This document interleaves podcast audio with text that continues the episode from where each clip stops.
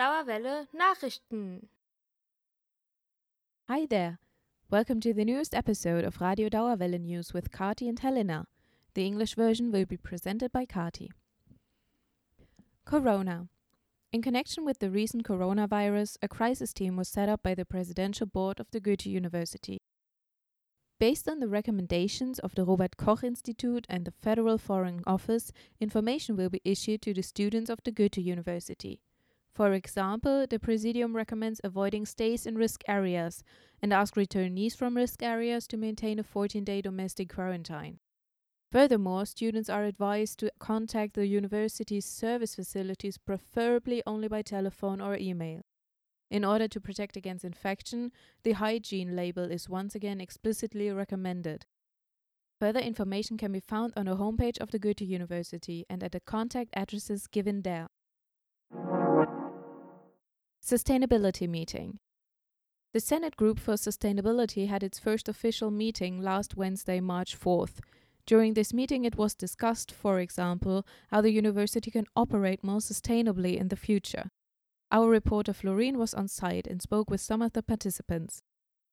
Last week on Wednesday, the first and constituent session of a Senate working group was held to work for more sustainability at the Goethe University. The Chancellor of the University, Albrecht Fester, had invited to this meeting. Also, various student groups and initiatives were present.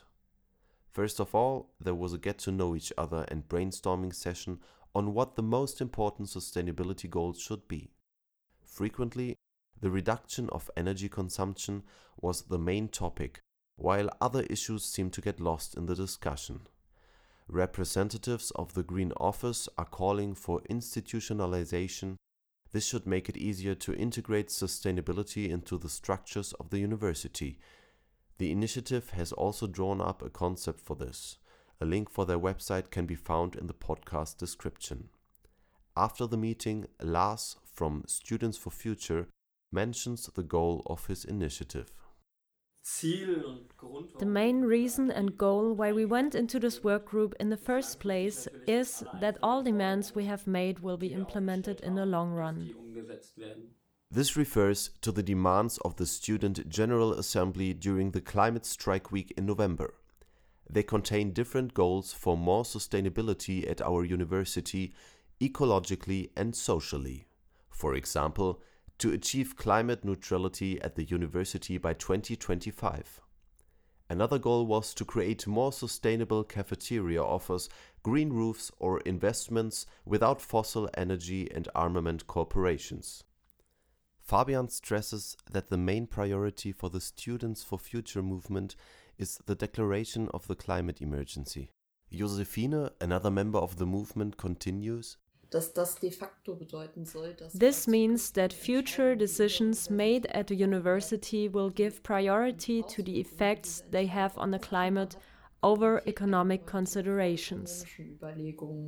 The main argument for certain demands in the workgroup meeting is the lack of funds, which is also an important issue. How do the students for future deal with that kind of argumentation? My favorite answer is that no sustainability would be even more expensive. According to them, you have to invest now in order to prevent greater ecological, social, and also financial damage in the future. Still, they do not know how the financial question can be solved for now. But can we expect that a group of students have a coherent and major plan for solving the climate change issues at our university? Vera from Students for Future describes this as a vicious circle, and that's where the workgroup is supposed to help out. This requires different people with different expertise to come together at one table and find solutions.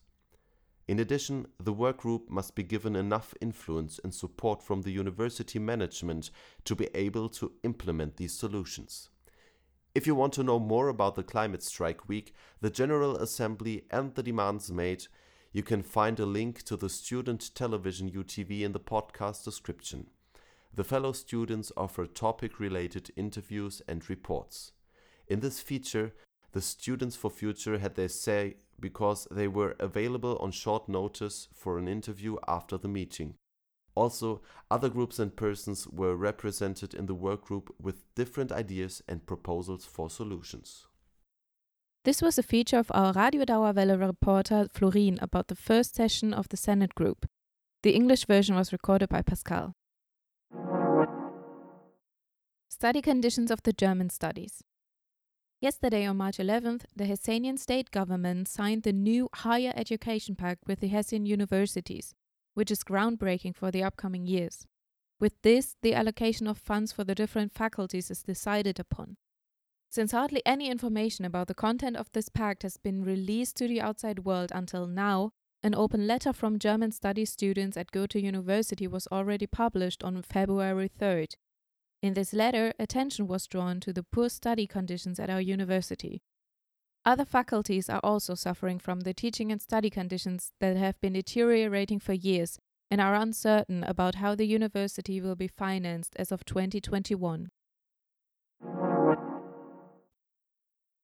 Green Supercomputer the Goethe University and the Helmholtz Center for Heavy Ion Research are making an important contribution to solving the global challenge of making large computing centers more sustainable in the future. They were recently awarded a European patent for the overall concept of an energy efficient cooling structure for large computer centers. Now the pioneering technology can be marketed worldwide. Demand for the construction of such large data centers is already coming from various countries. The high energy consumption and cooling of data centers is already a major issue worldwide, and in Frankfurt, 20% of the local electricity is being consumed for data centers, and the trend is rising. The successful patenting is therefore a big step towards sustainability. Events Luminale is cancelled. As of today, March 12th, the Goethe University was to participate in the Luminale Frankfurt. Under the motto Facing Extinction, the IG Farben would have drawn attention to the worldwide extinction of species for four days. Due to the coronavirus, the Luminale has been cancelled today. With about 250,000 visitors in more than 100 projects, the Luminale is normally one of the largest cultural events in Frankfurt and the Rhine Main region.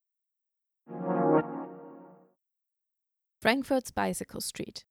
On March 23rd, the AStA presents the concept Frankfurter Fahrradstraße. Interested parties will be informed about news on the cycling policy and open questions on the topic will be answered. The Frankfurt bicycle route is intended to be an improvement for cyclists on the one hand, but on the other hand, it should also take into account the needs of pedestrians and public transport. This should enable conflict free and safe cycling in Frankfurt. So much for the news from us. We wish you all a relaxed, lecture free time. Whether you listen to this podcast in the morning, the afternoon, or at night, we wish you a great weekend. Have fun and take care.